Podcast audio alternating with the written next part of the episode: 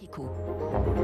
Les grands titres de la presse économique fascinés ce matin par l'entrée en bourse à Wall Street de Coinbase, symbole selon les échos de la révolution Bitcoin à l'assaut de Wall Street. L'histoire retiendra peut-être cette date du 14 avril 2021 comme une étape historique hein, dans la numérisation de l'économie, comme le 9 août 95, jour d'entrée en bourse du navigateur Netscape, car Coinbase, hein, qui vaudra peut-être ce soir 100 milliards de dollars, est un signe parmi d'autres, certes, de l'exupérance irrationnelle hein, des marchés en ce moment, mais c'est aussi la finance qui bascule dans le 100% numérique. Je vous en parle dans le journal dans un instant.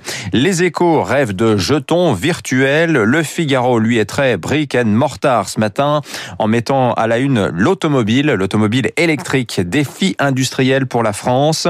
Interview croisée dans le Figaro, donc, de Bruno Le Maire et Carlos Tavares. L'un est ministre de l'économie, l'autre directeur général de Stellantis. Une annonce ce matin, dont on se demande hein, si elle n'a pas été prise du côté du constructeur sous la ferme pression des pouvoirs publics. Stellantis, en effet, annonce euh, qu'elle va produire un nouveau moteur à Douvrin dans le Pas-de-Calais, un moteur électrique. Le groupe avait pourtant annoncé en février le départ vers la Hongrie de la production d'un moteur essence qui était jusqu'ici fabriqué à Douvrin. La transition du thermique vers l'électrique, c'est un mouvement énorme de relocalisation d'activités en France assure Carlos Tavares.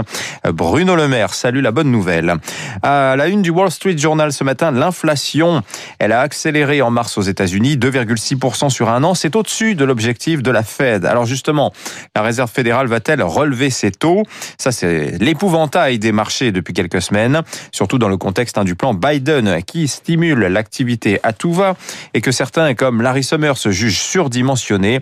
Le plus important à retenir, hein, c'est que pour l'heure, il n'y a pas de boucle prix-salaire alors ça veut dire que les prix à la consommation, certes, augmentent, mais ça ne pousse pas les employeurs à augmenter leurs employés en conséquence, hein, ce qui était le mécanisme hein, dans les années 70.